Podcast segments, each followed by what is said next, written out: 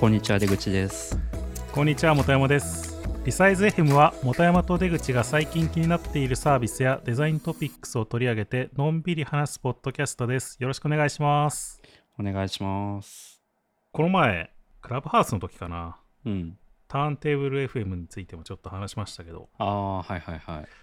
最近ターンテーブル FM がこうにわかに動き出していてい なんか何でしたっけ Facebook のページが更新されたんでしたっけあ Facebook ページも更新されたんだらしいですよ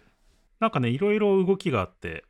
なんかターンテーブル FM っていうドメイン自体が復活してなんかサービスが復活し始めていたりとかへえあとなんかこう別、それと別なのか、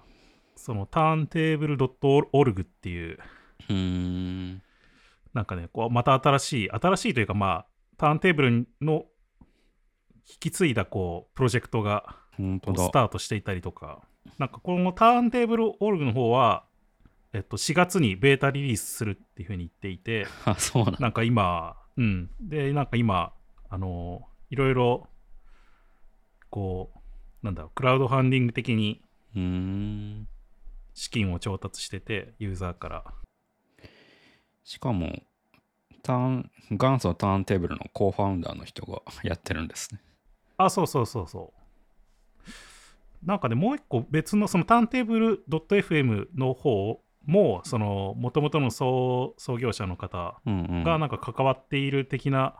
別のね別の創業者の方がコへーーファウンダーの方が関わってる的な発言があったらしいんだけどなんかそのそのあたりがどうなってるのかよく分かってない、違う 違うものなのかうん、違うものとしてやってるのかなんか一緒にやってるのかっていうのはちょっとよくよく分かのんなれいんんだけどのれん分けみたいな感じなのかうんでもなんかこのオルグの方はこうなんかいろいろ資金調達してなうん資金調達って言ってもユーザーからこうクラウドファンディング的に資金調達してへえなんかこう資金を集めていてでなんか目標だった50万ドうんうルんを突破しているみたいなへえ開発資金がねえ本山さんバックしたんですか僕もしましたしたしたんサポでーすトかしてますサポートしてますよ マもジちろん好き だから頑張ってほしいなと思ってえこれ何かあるんですかサポートするとなんかそのあこれはなんかサブスクリプションモデルを導入しようとしてるらしいんですけど、うーんその額によってサブスクリプションがこう50%オフだったりとああか、なるほどなるほど65%オフになったりとか、あとまあなんかこう、前からアバターみたいなのあったじゃないですうか。んうんそのアバターがもらえたり、特別なもらえアバターがもらえたりみたいな、そういうバッグありますね。なんかオルグの方のそのチームメンバーの経歴みたいなのが書いてあるけど、うんなんか元 Facebook、うん。 TikTok とか Twitch とかなんかうん。親和性ありそうな会社の人たち出身で面白そうですね。なんか、みんなは華々しい感じでいいですね。えーえサブスクってのはターンテーブルを使うことにお金がかかるってことですかうん、まあ、おそらくそうなんじゃないですかね。うーんで今なんかドット .fm の方はその YouTube からなんかこうチョイスして流すみたいな感じらしいんですけどうんうんそのオルグの方はその昔あったその MP3 をアップロードして流すみたいなのをなんとか実現しようとしてるっていう話です ね。えー権利的にどうするんだろうっていうのはあるけうど、んまあその辺どうするのかっていうのはあるかもしれないですけど多分そのだからサブスクリプションで得られたお金をなんかバックするとかなるほどねまあそういう感じでうまくやろうとしてるんじゃないかなっていうえ予想ですかね。ー、え本山さんはどのプランにしたんですかえ僕は100ドルバックしましたよ。サおーポートしてます。結構高い方じゃないですか うん、 ちょっと高めのやつですね。まあ、頑張ってほしいっていう気持ちも込めてね。スペシャルバッジが使えるって書いてありますねうん、えー、僕も出資しようかなじゃあうん全然ね、最初は1ドルからサポートできるから、確かにこう、優しい感じがしますね。 1ドルで20%オフのサブスクリプションの、だいぶこう、割優引しい感じするよがね受けられ。ってすごいですね。うへん、え、面白そう。楽しみですね、これを。楽しみですね、ちょっと4月が。そっか4月か。もう早いね。早いですね。うん、もう3月だからもうすぐですね。ニューモバイルファーストターンターンテーブル。うん。モバイルアプリとかで出るのかね。うん。いいな。楽しみ。うん。じゃあちょっと僕も参加してみます。じゃあ、今日は、はい。まあなんか、2つ大きくあって、うんうアん。トモスウィンドウと NFT っていう話をしたいなと思ってるんですけど、あ、んまたなんかあれですよ。アトモスって言ってました よ、今。あーアトモス、アトモフ。なんでアトモスって言っちゃうんだろう。浜崎さんに怒られるやつですよ。 怒られちゃうから。アトモフウィンドウ。うん。で、アトモフウィンドウ2っていうのを僕が買ったんですけど、うんうん。去年の秋ぐらいかなに買って、まあ、うんかれこれ34ヶ月使ってるんですけど、はい。まあそもそも何かというと、まあ、本山さんざっとしうん。知ってますはい。まあひ平たく言えば窓の形をしたディスプレうん。イなんですねでディスプレイがまあ窓を模した形になってるんですけど、うん。まあ、なんか世界の風景がまあいろいろ映る、うん、映してくれるんですよねうん。なんか例えば僕が気に入ってるやつだとなんかアイスランドの流氷が流れてくれるその流れてくる動画とか、まあ、あとなんか夜明けのマッターホルンみたいなやつとか、うん。まあ、あとなんか日本のもなんか北海道の青い池とかあとなんか京都水族館のクラゲがひたすら映るうん。動画があったりとかあと焚き火があったりとかそうなんかいろいろこう家にいながら気分転換できるみたいなまあそういうようなまあ、デだィスかプレイら、あれですよね。ねディスプレイって言っても単純なディスプレイではなくて、スマートディスプレイ的なもので、OS が入っていて、まあ、いまあ、その単体で動いてくれるっていうようなものですよね。そうですそうですで常時つけっぱなしにして基本的には、うんあの眺めるみたいな感じのものですねでなんかもともと元任天堂の UI デザイナーの人が創業者らしくてうん、で結構最リリースされたのは最最近というかここ1年ぐらいなんですけど、まあ、割と34年前から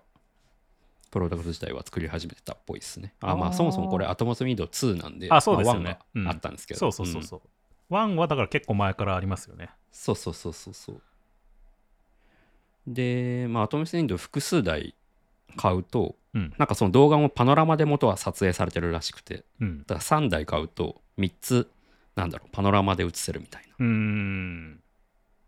で、それぞれの窓を、その3台あったら、3つは、なんだろう、画角が違うというか、映ってる場所が違くて、で、つなげると、まあ、1つの風景に見えるっていうようなプロダクトですね。まあ、このディスプレイ自体が、まあ、16対9のディスプレイですかね、多分そうそうそうそう。が、その縦置きで置く感じになってるから、割とこう縦に細長く映るから、まあ、こう3つ並べるとちょうどいいワイド感になるみたいな、そんな印象ですかね。そうそうそうそう。で、なんか最近なんかディズニーコラボレーション版とか、スター・ウォーズ版みたいのが出て、でなんかディズニーの、なんだろう、アラジンの、あの、なんでしょう、街並みみたいなやつとか、あとなんかスター・ウォーズの、あの、宇宙、宇宙の空間みたいなうん。ものが楽しめるみたいなバージョンも最近出たりとか、なんかそういうようなやつですね。で、結構好きなところが、うん。なんかこの手のなんかスマートウィンドウって結構昔からいくつかあったんですよね。なんか、あの、THA がやってたフレームズっていううん。あのデジタルアートかデジタルアートのフレームっていうのも多分結構前からあったし、うんうんなんかそのあその後もポツポツあのキックスターターとかでね出たりとかしてたと思うんですけど、まあ、特にアトモスウィンドウはなんかこうウィンドウって言ってるだけあって、まあ、割とこうあの見た目としても窓を窓枠みたいのがあってでそれがあのデフォルトはなんて言ったらいいのかなプラプラスチックなのかなうん。なんか素材は分かんないけど、まあ、そういうそれと、まあ、あとは木枠もあるんですよねうん。で木枠はなんか仮木とコラボしててへー仮木そうそうなんだ。あの木材のインテリインテリア会社ってう言っん。たらいいのかなうん、の仮木がそう木材木材フレームを作っててう、ん。でそれも結構あのウォールナットとか栗とかメープルとかなんか3種類ぐらいから選べるんですようん。そうだからなんかこう全体的にデジタルガジェットししすぎてなくてこう、まあ、インテリアっぽい感じになるなるんでうん。結構部屋にもなじ馴染みやすいというかまあ一つちょっと困るところといえばどうしてもその電源に挿すためのコードが あるんですようん。だからそれがちょっと目立っちゃうっていうのがあってそれをどいかに隠すかっていうところがなるほどね。こう悩ましいポイントなんですけどうん。でなんか一応石膏ボードにまあよくある壁掛けのなんか前賃貸うん。 DIY の時の回も話したんですけどあの賃貸の部屋でも石膏ボードの壁であればこう目立たず穴が開けられるっていうピンがついててうーん。でそれ使うと一応壁掛けもできるんで、なるほど。まあ、より窓っぽく見せられるっていうような感じですねだから総じてなんかデジタルガジェット感がしすぎないっていうのが好きなところで、うんあとなんか僕買ってから知ったんですけど環境音が入ってるんですよ全部の動画にうん。うん。だからこうなんだろうアイスランドの流氷みたいなその風景にするとその流氷が流れてくるまあ要は海の音がしたりとか、まあ、あと水族館のいやあの風景にするとその水族館のボコボコボコっていう音が聞こえたりとか、え焚き火だとパチパチした音が聞こえたりえ。うとか、ん。うん、で僕今そのアアトモフウィンドウを作業部屋につけてるんですけどだからずっとその音を聞きながら仕事をしてるとかそういう感じです、ええ。うん、でもこれはなんか結構 Spotify の Spotify に自然音プレイリストがあるんですよああ、そうなんだ。そうでそれを結構ずっと聞いてた聞いてたんですけど、うん。なんかいなんかそうすると自然音があのなんでしょう普通の曲と混ざっておすすめされたりするんですよ Spotify にな るほど。だからなんか例えば料理中に普通の曲を聴きたいなと思って、うん。アレクサ Spotify かけてっていうと自然音を流されたりするからああ。なんかそこ分割したいなみたいな気持ちもあって、うん。まあ、わかる。うん、で作業中はなんかこう歌詞が耳に入るとなんかコード書けなかったりとかするうんじゃないですかうんうんうん。だからなるべくなんかかお歌詞がないやつの方が良くて。でなんかそういう時も結構思わぬ、これはなんか思ってなかったんですけど、このハトモフィンドウからそういう自然音が聞こえてきて、かつなんか結構3時間か4時間ぐらいごとに風景自動で切り替えてくれるんですよね。うん。うんだからそれもあって。なんか最近なんかアトモフィンドウ見てるよりも聞いてる時間の方が長いですね。なるほどね。うん。今も川の音を流しながら喋ってますね。なんかスピーカーも結構いい感じなんですかああ、スピーカーも、ちゃんと、なんて言うんですか、液晶から音が出てるというか、うーん。その壁面だけじゃなくて、うん、まあでも言っても、環境音なんで、そこまで、なんていうか、すごく高品質なものが求められるわけじゃないとは思うので、うーん。でも割と大きめの音が流れますね。調整できるんだけど。なんか前、収録してる時か、なんかも、うんまあ今、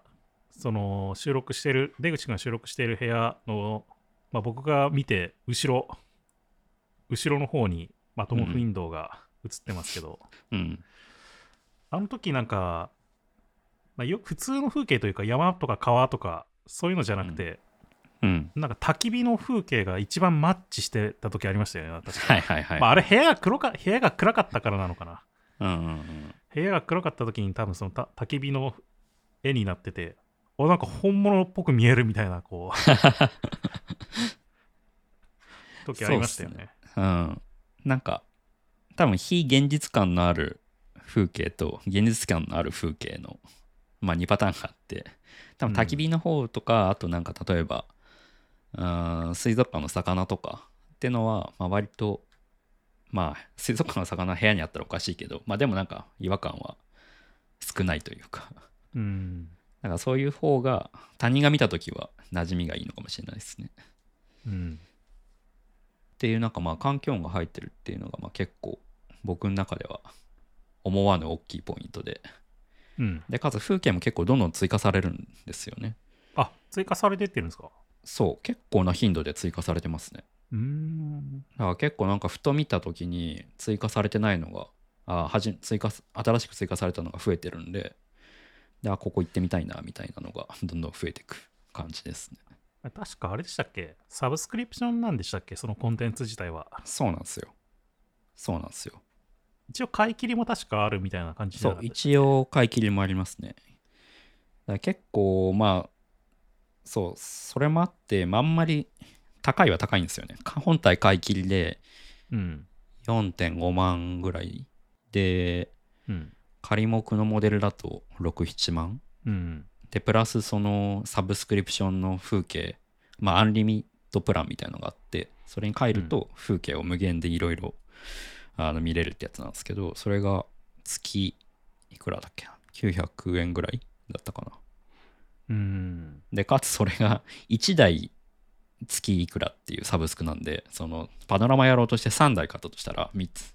その分アップグレードしなきゃいけないですよねプランをあ、そうなんですかうん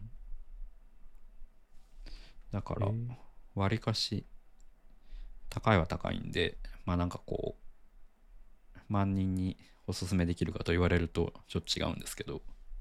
うん。うんまあでもやっぱその風景動画はどれもすごい高品質だしなんか撮影する画角とかも全部統一されてるらしくてうん。だからこう風景を切り替えてもなんか違和感がないというかであとあとそうライブカメラのストリーミングとかもあってでライブカメラは何箇所かしかないんですけど、まあ、例えばなんか京都の京都のどこかについてるライブライブカメラの映像とかも流せるんでうん。でライブカメラだとまあもちろん日本のカメラだったらあの時間が同じなんで、まあ、窓見るよって話なんですけどなんかうん、夜になったなとか 朝になったなとかがまあ分かるっていうああ、そう、なんだろう。現状に合わせてそうそうそうそうそう風景も変わっていくみたいな感じ。そうそうそうそうそうでなんかあのーその自動で風景動画を切り替えてくれるオートモードみたいのがあるんですけどまあ多分時間帯によってその映すものを変えてくれてるんですよねだから朝になると朝焼けのマッターホルンみたいな うん。動画をなら流してくれて夜になるとなんかこうどこかの星空みたいなのうん。流してくれたりとかするので、まあ、それも結構いいですねなんかこもって作業してる時になるほどね。うんっていうのが結構好きなとこでまあ物としてはすごい気に入ってるんですけど、うん。まあただちょっと気になるところとしてはなんか若干なんかエンジニアが足りてない感じがしてなんかマーケティング先行気味になってるところがえ、ちょっとあるなどというどういううことのがですか気になるところ。いやなんか結構未実、LP で歌ってながら未実装の機能が結構多いんですよねえ。なんか Google カレンダーと将来的に連携しますよだとか、ああとー Alexa とか IFT と IFT に対応しますよだとか、あとなんかフェイストラッキング、うん。カメラモジュールをつけてフェイストラッキングで顔の位置に合わせてその映り方を変えますよとか、まあいろいろ LP で歌ってたりもしてたんですけど、うん。まあ結構みまだ未実装のものが多いんで、うん。そこは若干気になるところではありますね。なるほどね。うん。で、結構僕も注文してから6ヶ月ぐらい待ったのかな。え、そんな待つんですかいや、今は多分解消されてると思うんですけど、僕の時は半年ぐらい待って、注文してから。うん。結構待ってる最中にディズニー版が発表されたりとか、うんうん、新しいフレームが出たりとか したんで、なんかその辺はやきもきしましたけどね。なるほど。なんか今 FAQ を見てたら、うん。カメラモジュールはいつ使えますかっていう FAQ があって、あそうそうそうそう。現在開発中です、ね。今後ソフトウェアのアップデートを通じて追加予定です。そうそうそう。まあでも一応なんか、徐々に徐々に、その、追加はされてるので、うーん。そあさっきの風景買い切りプランもつい最近なんですよね、できたの。あ、そうなんだ。確か。去年の、うん、11月とか年末あたりだったかな。うん。なんか個人的には、これから天気が表示できるようになるとか、Google カレンダーが表示できるようになるとかがうん。あるらしくてそこが結構楽しみではあるんですけどまあなんでそういうなんか予告してた機能がまだできてないとか注文してからめっちゃ待つとか、まあ、そういうハードウェアスタートアップあるあるを受け入れられる人にはおすすめですねうん。まあなんかさ最近去年末資金調達とかもしてたし、まあなんか継続的にアップデートされるのかなとは思ってるんですけど、なるほど。あなんか本山さんも買おうとしてませんでしたっけうーん、まあ僕はあの、もうあの、なんだろう、作ってる、アトモフ1を作ってる時からなんかなんとなく知ってて、うん。なんか良さそうだなと思って、買おうかなと思いつつ、買ってないで すね。買おうかなと思いつつ、全然買ってないですね。まあなんか言っちゃえばディスプレイなので、なんかうーん縦型ディスプレイにそれだけ払うのまかあなんろう OS 自体は何だろう ?OS 自体はアンドロイドなのかなまあ、アかンなドロイド搭載ディスプレイみたいな感じですよね。うんまあ、あとディスプレイも、えーっと、4K とかじゃなくて、フル HD かうん。ななんで、 HD なのかなそう、そんな、めちゃく、まあ、割と近くで見ると、やっぱ、あらはあるというか、うん。感じなんで、まあ、そこの辺もコストの問題だとは思うんですけど、うんうんううん。ん、だから、こう、ディスプレイじゃんって言われちゃうとそうなんだけど、 そこに価値を見出せるか、そうっすね 見出せる人にはおすすめですね。うん。なんかこの前友人とちょっと話してたんですけど、うん。最近あのーなんだっけな、Amazon プライムだったっけな。世界の車窓からが見れるようになったんですよ。ああ、なんかニュース見た。見ましたうん。 あれ見てて、あれな、 あれ流してたんですよ、オフィスで。 はいはいはいはい。流しながら仕事してたんですけど、うん。まあいいなって思いながら。そうね。なんか、そういうのに特化するのも結構ありえそうだなってちょっと思いましたね。ああ、そういうの。その、アトムフウィンドウは割と普通の景色といううか、んあれですけうん。ど、うん。こう電車からの、車窓からのこあうあ。景色をひたすら流すみなるほどね。たいななんかあの、感じで。ありましたよね。飛行機からの風景を流 す、そう 頭そうフィンドウ的なやつ。 そうそうそうそう。ありましたね。まあ、あれはちょっと、あどうかなと思ったんだけど、でもなんかこう、電車からの風景は結構いいかなってちょっと思ったの。うんなん。か好きそうな人も多いし、多いだろうし確、かにね。まあ、景色も結構なんかいろいろあって良さそうだなって思ったんですよね。いろんな街並みだとか、うんまあ、自然もあるだろううし、ん。うんなんかそれでね、こう、形もなんかこう、車窓っぽい、電車の窓っぽい感じで、なんか、角丸にマスクされてたりとかはしいて、はいはい。面白そうだなと思って。まあでもなんかあの、なちょ商品名忘れちゃったけど、あの飛行機のやつも、飛行機の窓を模したやつ、うん。もう商品化されてないんじゃないかな、多分。なんか、まだされてなさそうな感じでしたね、この前見たときは。うん、なんかニュースがプレスリリース出してから音沙汰がないみたいな感じだったから、まあ、やっぱそういうのって 商品化するところのハードルがめっちゃ高いんだろうなとは思いますけどね。うん。うん。そうね。さあ、アトムフィンドはやっぱそこがちゃんとコンテンツがアップデートされてるっていうのはすごくいいなっていうところですね。うん。まあ、どっちかっていうと、ハードウェアよりもコンテンツビジネスの方に持っていった方が、まあいいだろうなっていうふうには思いますけどね。そうだと思う。んだからディズニーとか、スター・ウォーズとコラボしてんだろうなと。うん。うん。っていう、まあ、アトモフィンドでした。で、なんかもう一個、まあ、後から関連してくる話なんですけど、うん。なんか最近ノンファンジブルトークンのっていう NFT ってやつ盛り上がってるの知ってます本山さん。 NFT。NFT ってあれかななんか、ブロックチェーン的な話かなあ、そうそう、ブロックチェーン的な話。そう、なんか、ちょっと僕もまだこれ理解すげえ半分で話すので、うん。間違ってたらあれなんですけど、まあ、NFT っていうのがまあノンファンジブルトークンっていうやつの略でなんか最近仮想通貨界隈でここ12ヶ月なんかすごい盛り上がってるんですよね、はいはい。で何かっていうとなんか一点物のデジタルコンテンツ、うんまあ、要はデジタルアートとか、まあ、音楽とか写真とかゲームのアイテムとか、まあ、何でもそうだけどその限定品うん。を所有してますっていう、えーメタデータをそのなんかブロックチェーン上で表現するっていうのを、うんなんかノンファンジブルトークンっていうらしくてはい。うん。で、まあ、それによ、まあ、そのブロックチェーンっていうのが、まあ、主にイーサリアム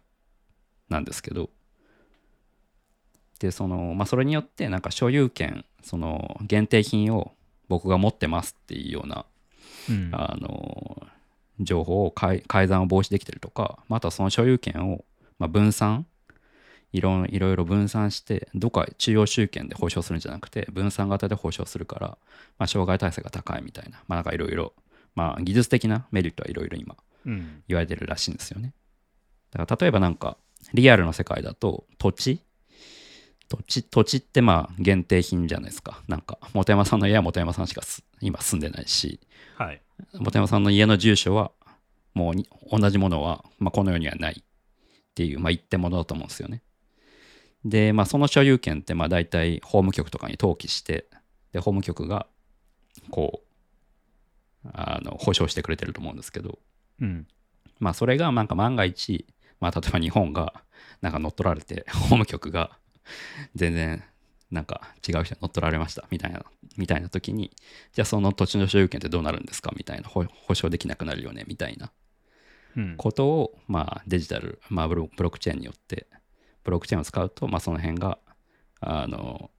誰かが中央集権で保証するわけじゃないんで、あそういう改ざんとか、あの保証に対する障害体制が強くなりますよねみたいな、まあ、ざっくり言うとそういう話らしいんですようん。なんか、まあ、僕もこれすげえ理解半分で話してるんですけどでまあなんかそんな中でなんか最近なんか NBA トップショットっていうのが流行ってるらしくてその F はいはい NFT の分野の中でもう最近ってもうここ数日の話なんですけどうん。でこれ何かっていうとなんかあのー NBA 選手バスケットボールのうん。のトレーディングカードデジタルなうんみたいなものの NFT なんですよねこれがうん。なんかこうすすごい活躍する選手のレアカードみたいのがあってでそれのそれがなんか、まあ、発行枚数が決まっててでそれをあのーブロックチェーン上で獲得した人は、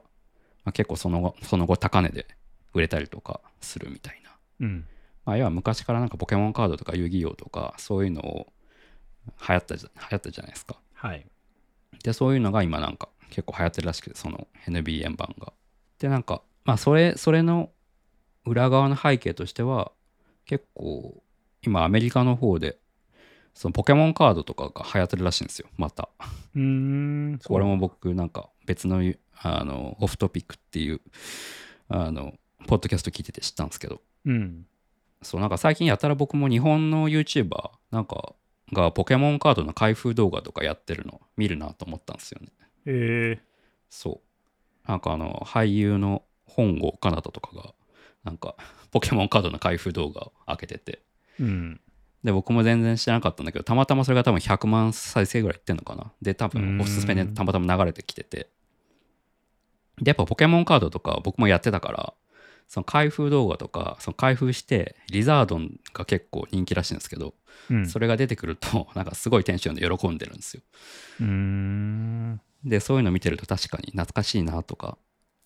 で、なんか遊戯王とかも、なんかあの気まぐれクックって YouTuber いますけど、がサブチャンネルで遊戯王の開封動画とかやってるんですよ。はいはい。で、僕も昔やってたから、そういうの見てると、あ懐かしいなとか思ってたんですけど、なんかどうやらそれが結構、まあ、流行ってるらしくて、世界的に。うんうん。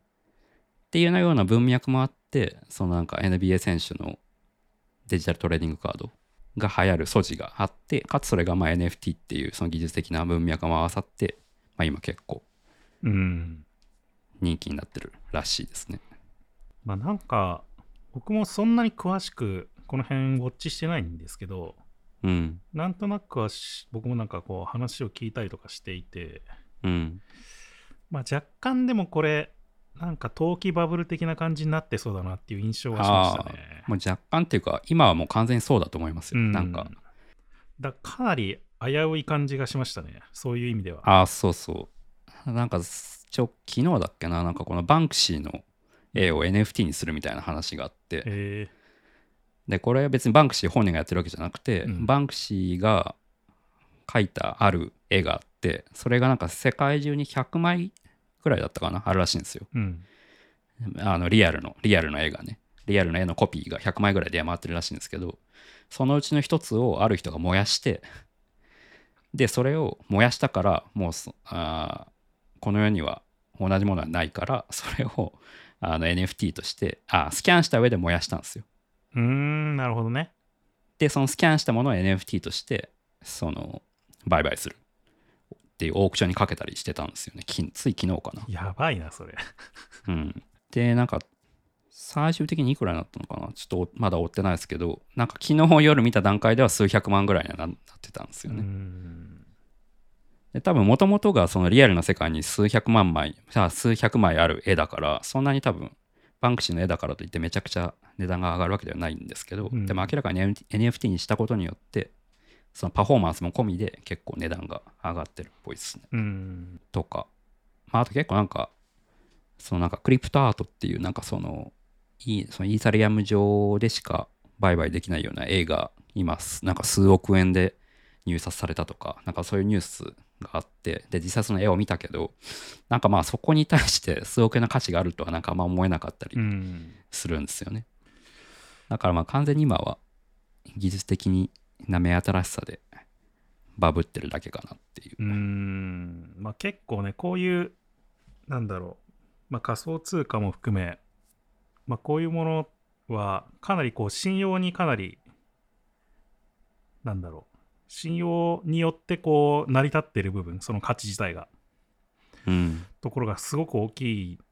なって僕は思っていて、だ本当にそうんの、うんなんどういう価値があるのかっていうのをちゃんとこう見さ見定めてない人が結構多いんじゃないかなと思うんですよねはいはいはい。仮想通貨も含めて、うん。そのまあじゃあビットコインはまた最近ちょっと上がっているけど、まあ、なんでじゃあ上がっているのかっていう部分は結構ちゃんと考えておかないとうん、なんだろう結局デジタルの情報でしかないんですよねもう、うんあの 言ってみればうん、でまあそこにいろいろまあバックボーン的なものがあってあって、まあ、信用がこう成り立って積み重なっていってるっていう部分が、うん、まあ、ブロックチェーンあビットコインとかに関してはあったりしてうん、まあ、そういう背景だとか、まあ、じゃあどういうふうに価値がこうつけられているのかっていう部分っていうのを知らずにこういうのをやっていると割とこう危うい気がするなっていうのは僕は、まあ、遠目に見てる感じですかね。うん、あんまり関わりたくないなって僕は思ってるここは正 直。そうね。だから今は本当に、あの、値段が上がってるから上がってるみたいな感じだと思うんですよ。だうんからそこに対して、まあなんだろう。まあ多分結構虚構だと思うんですけど、でもなんか僕はそ結構面白いなと思って、うんなんかその、ビットコインもまあ結局なんか、前は同じ状況だったけど、今はなんか結構こう、なんだろう、機関投資家が入ってきたりとか、うんその信信用なのかあれですけど、まあ、価値が追いついてきてるとは思うんですよね。うんで NFT はまだなんかそんなことは全然ないんだけどただなんかこうそれってなんて言ったらいいのかなうんさっき本山さんがなんかそのデジタルでしかないっていう話をしてたけどなんかそのデジタルのでしかないアイテムのなんか活用どころがまあもうちょい広がればうんなんか価値が見出されるのかなと思っててうんうんなんか例えばなんかアートだったら本物のじあのフィジカルなアートだったらなんか鑑賞したりとか、まあ、あとなんか誰かに自慢したりとかなんかそういう楽しみ方ができるわけじゃないですか、はい。ででもデジタルの場合だとその鑑賞するってところとかっ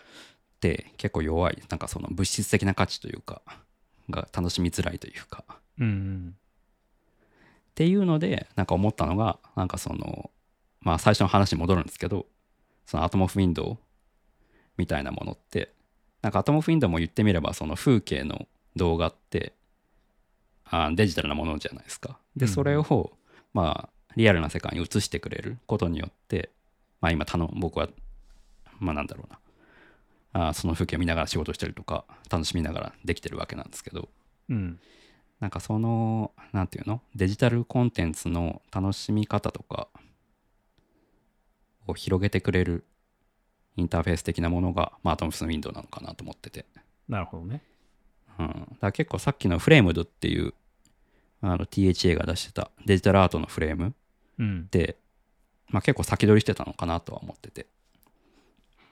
うん。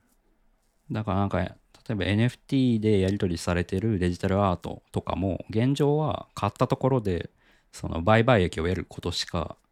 なんかこう、目的がないというか、はいはい。感じだから、どんどんどんどん投機的に膨らんでいってるけど、なんかそれがもうちょっと、アートとして本当に楽しめるような環境ができてくれば、なんかフィジ、フィジカルなアートと同様、同じような価値が追いついてくるのかなとか思ってまうしたけどね。ん。なるほどね。まあまあ、デジタルコンテンツ自体の、こうなんだろう、売買というか流通がしやすくなるっていう意味では、全然いいことだとは思いますけどね。あ、うんまあ、若干、こう、投機的な側面は、こう、だいぶ怖い部分があるので、まあ、あんまり安易に乗らない方がいいかなっていうふうに思いますけど。うん。まあ、あとなんか NFT 自体は、その今今はデジタルとフィジカルな世界の話うん。のブリッジの話をしましたけど、デジタルの中での、あの、ブリッジみたいな話もあって、なんか例えば、あの、今って、じゃあ、フォートナイトとかのスキンを、スキン変えるじゃないですか、そのフォートナイトの,、あの服、フォートナイト上で着る服みたいなやつとか、アイテムとか変えるけど、まあ、それってフォートナイトがもしクローズしたら、まあ、当然使えなくなるわけですよね、そのそこで買ったアイテムとかって。うん。まあでもそれを今別のゲームでも、まあ、持ち出せるようにししようみたいな、まあえ試ーみもあったりするんですよね。それ面白いね。うん。だから例えば動物の森で買ったアイテムをマイクレで使うとか、うんうんううん。ん。だからそういうなんかデジタル空間内でのあー橋渡しにそういう NFT というかブロックチェーンがなるみたいな。ままあ当然それはそれぞれのゲームのメーカー同士が協力しないといけないとは思うんですけど、そうですね、まあ、結局なんだろうそういうなんだろう売買のためのマーケット的そうなそうもそうので。しかないからまあなんかさ企画を決めたりとかっていうのは結局しなきゃいけないからまあそうそうそう。まあ結構つ遠、ないがるって感じはしないけど 遠い話かなとは思うんだけど、まあそういうなんかデジタル空間内での流通を NFT を介してやるっていうのは、なんか割とさっきのデジタルとフィジカルをつなぐ話よりももうちょい手前にあるうん近い未来の話なのかなって気はしてますけどね。なるほどねだからなんかそれもある意味なんだろうなさっきはアートを鑑賞するっていうその物質的な楽しみ方うんの話だったけど、例えばなんか動物の森のアイテムをマイクラで使うとかなんかそういうのってなんだろうな自慢でじまあ、そのやりたいことが自慢だったとしたらそれをできひ広められる可能性が広がるというか、うんうんなんかコミュニティ的な価値が広がるというかそうことだと思うんですよよね。まあそういうなんか物質的な楽しみ方だったりとかコミュニティ的な楽しみ方が広がるとそういう NFT も単なる投機じゃなくてちゃんと価値が追いついてくるのかなっていう気はしてますけどね。うんまあだからハトムフィンドウ自体はコンテンツを多分今後どんどん増やしていくと思うんですよね。うんうんうん、まあコンセプトとしてはもちろん世界とつながる窓みたいな感じなんで、まあ、風景っていう軸はそんなにぶれないのかなとは思うんですけどなんか単なるディスプレイに見えてまあいろいろ発展性はあるのかなと思いますけどね。うんなるほどねうん、そこまで考えてなかったな、NFT に関 して。プレイヤーのこととか考えてなかったな、あんまり。プレイヤその、まあ、その、なんだろう。メディアのプレイヤーに当たるわけじゃん、アトムフィンドウとかは。ーはいはいはいはい。そういう意味で、あんまりそこまで考えてなかったなと思って。なんかやっぱ音楽って一番相性いいのかなと思うんですよね。なんかデジタルな音楽を再生するのって、まあ、世の中にたくさん機器があるじゃないですか。うん。だから例えばなんか昨日だったかななんかアメリカのなんとかっていうバンドが NFT, NFT でしか流通流通しないアルバムをリリースするみたいなニュースが出てて、へえうん、なんかど、どうするんだろうね。どういうふうにこう、買って、何で再生、どういうふうに再生するのかって、あんまりこう、まだ想像がついてないけど、普通にそう 買ったら MP3 が届くみたいな感じなのかな。僕もねよく分かってそこら辺はちょっとまだ詳しく終えてないんですけ MP3 どがダウンロードできるみたいな。いやそういうことなのかないや、全まあで然よもブくわロッかんないよね。ブロックチェーン上で記録するのは基本メタデータだけだと思うから実体データは多分また別途あると思うんですよね、そうだよね。だから多分そのお限定音源みたいのがあってその音源を所有してるのは誰々ですっていうことがうん多分 NFT 上に記録されるはいはい、だけだと思うんですよ、そうだよね。うん、なんかそれを買った人にとってはそのファンの間の中でその限定音源を持ってるのは俺だぜっていうのを アピールできるもしくは自己満足するっていうところに価値を置いてるのかなと思うんですけどうんなんかあんまりそたそうやって言われてみるとあんまりちゃんと調べたことなかったからもうちょっと調べてみようかな NFT についていや結構面白いと思いますよなんか僕も最初はなんかなんでこの絵に数億円で盛り上がってるんだろう陶器だなと思ってたけどうんいろいろ調べてみると確かに可能性はあるのかもって思いましたうんなるほどねなるほどうんあとなんかザ最近だとザ・サンドボックスっていうゲームが NFT で貼ってなんかコインチェックが参入したりしてるんですけどうんあなんかスクエニも出資してるのかなうんでこれはなんか、まあ、セカンドライフみたいな感じっぽいですね僕もなんかちょっ と、まあそれをそれね感じ ていたそのその響きだけでなんかどうなんだろうって思うんだけど、うん なんか一応やろうとしてること的にはなんかこうまあ要はマイクラで作った建築みたいなものとかあうんなんて言ったらいいのかな、その前まあ要は RPG 作るなんですよ多分うんなんかこのサンドボックス上でゲームを作れたりとか、はいはいあとは建築をできたりできるらしくてうんでそれをあの売り買いできたりとかうんなるほどねでサンドボックス自体はプラットフォームでその中でゲームをいくつか作れてでおそらくその中サンドボックス上で作ったゲームではアイテムの持ち越しができたりとかああなるほどえー、あれだねあのマインクラフトに近い感じがするねそうそうそうメタマインクラフトというかマインマインクラフトもなんか一応ワールドを作って販売したりとかっていうあやあってる確もかんねにできますね確かに確かに、なんか有名なその DLC 的なゲームも確かマインクラフトあってやってますねなんか追加コンテンツ的なやつとか確かにあのマリオマリオの世界を再現したやつとかねありますよねそうそうそうあとなんかもう完全になんかストーリー自体を作ってるストーリーというかなんか新しいステージみたいのを作ってるやつとかもあるんですはよいね、はいはいまあ、そういうのに近いそれをもっとカスタマイズできるようにそ化したみたいな感じなのかな うでなんか土地の販売みたいなのをやってて最 近やばい、なんかセカンドライフ集そうそうそうしてるけど大丈夫かな、それは。でその土地をなんかまあコイン日本のコインチェックが、うんまあ、一部買ったみ たいなニュースいがや出ー、てやまばした、ね、そうだな、これ、また。 なんか、やばそうな感じしかしないけど。うん、だからどうなるか全然わかんないですけどそうだからなんかまあなんだろうなき その危険危険というか懸念としてはそのセカンドライフ的な ことになるっていうそのプラットフォームを試行しすぎてなんかこう、うんゲームとしての面白みがないというか、そうだよね。そこなんか履き違えないようにしないとダメだよね。うん、なんか、こう、そういうビジネスとかマーケティング先行していくと、なんかこう、本当に楽しんでたゲームファンたちが、とかクリエイターたちが、こう、なんか急につまんなくなるみたいな。うん感じになって去っていくともう終わっていくみたいなうん、そういうところがちょっと危険性としてありそうだななんか結構ブロックチェーンとか仮想通話界隈界隈ってなんかみんなプラットフォームばっかり作ってるイメージがあって、あー確かにうん、だからなんかちょっと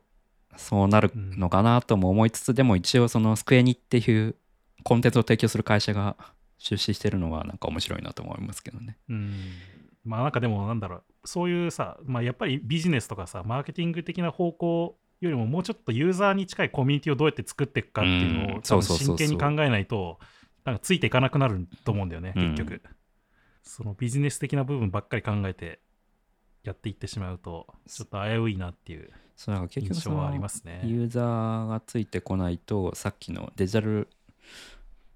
アイテムとかを買ってなんか誰かに自慢するとかみんなで楽しむとかができなくなるうん。から、そうすると、まあそうだよね。純粋な投機になっちゃうんですよね。そうそうまあ、結局欲しい人がいなかったら価値がなくなっていくから、そうそうそうこういうものっていうのは。で多分今高くなってるからみんなが高く買うんだけどそれがバブルが崩れたら、そこで終了みたいなうん。まあ、なんか、もうちょっとね、ビジネスももちろん重要だけど、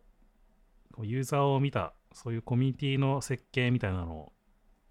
きちんと考えられてればいいなっていうふうに思いますね。ちょっと実際僕もあんまり見てないから、なんとも言えないんだけど、そのそのうん辺ちゃんとしてるのかもしれないけどね、もしかしたら。うん、まあ、いかんせんまだベータ版で今はその、うんゲームクリエイターとかコンテンツアイテムクリエイター向けの SDK というかあのアプリが出てるだけなのかなこのサンドボックスは、ああ、そうなんだ。うん、実際になんか遊んだりはできないってことまだまだできないっぽいですねね、それもなんかちょっいとあや やそうその怪しいそなの。進め方も大丈夫かな。大丈夫かなとか思うんですけどうーん、あんまりね、そこばっか先行しちゃっても、多分そこって、なんだろう、どっちか一方だけじゃダメで、うんなんか両方一緒に成長していかないと、多分サービスとしてうまく成長しかないしていかない可能性あるよねう。んそういう、なんだろう。なんか B と C をつなげるサービスっていうのうは、んどっちも重要っていうか。なんかそういう意味ではこのさっき紹介した NBA トップショットってやつはなんか NBA 選手も出資してる出資してるらしいんですよね。うーんこのこのもなるほもとどねもやもともとやってる会社に。うんうん。うん。なんかなんかなんつうのかなコンテンツから入り込んでるというかまあ、そうね。ところはちょっと異色かなっていう。うん気はしててまあもともとファンのベースがあって、そうそうそうそうの上でやってるから、なんか何まあか若干こう、違う感じはしますよね。そうそういう意味では。なんか人気選手のカード手に入れてなんか誰かに自慢するとかなんかそういうことは多分成り立つ土壌はもうできてるのかなっていう。うん。なるほど。まあちょっと僕もじゃあ、もうちょっと NFT について勉強しておこうかなと思い ました。いや、僕も、あの、つい最近調べ始めた話なんで、はい。そんな感じです。えーじゃあ、そんなところで、リサイズ FM へのご質問やご感想は、ハッシュタグリサイズ FM で Twitter につぶやいてください。リサイズ FM は毎週金曜日に配信しています。Spotify、iTunes のポッドキャスト、Google ポッドキャスト、YouTube などで配信していますので、よかったらチェックしてみてください。ということで、今回はここまで。また次回お会いしましょう。さようなら。さようなら。